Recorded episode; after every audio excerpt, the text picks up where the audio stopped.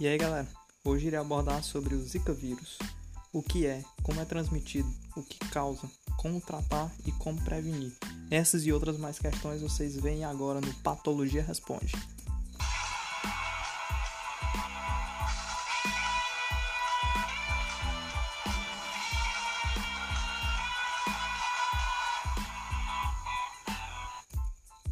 O vírus da Zika é um arbovírus transmitido pela picada do mosquito Aedes aegypti, o mesmo que transmite a dengue, a chikungunya e a febre amarela.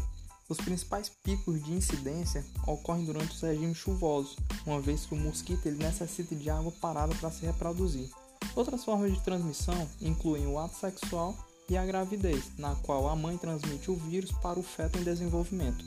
O vírus ele acomete a população independente de idade e gênero. Porém, mulheres grávidas, idosos e portadores de doenças crônicas são mais suscetíveis ao desenvolvimento de complicações da doença devido à fragilidade do sistema imunológico.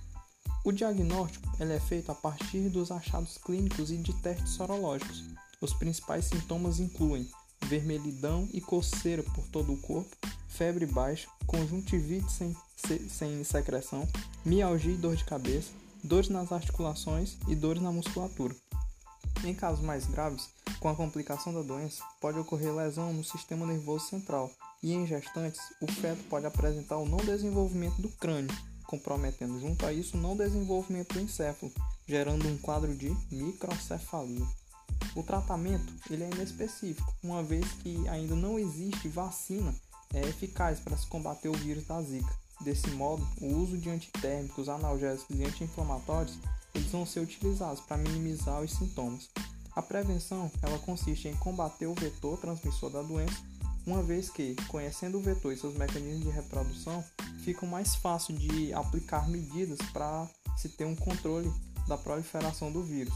Dentre essas medidas, a gente pode encontrar o uso de roupas longas para proteger todo o corpo, uso de repelentes, telas de proteção em portas e janelas, derramar água parada em pneus, garrafas e sacos plásticos.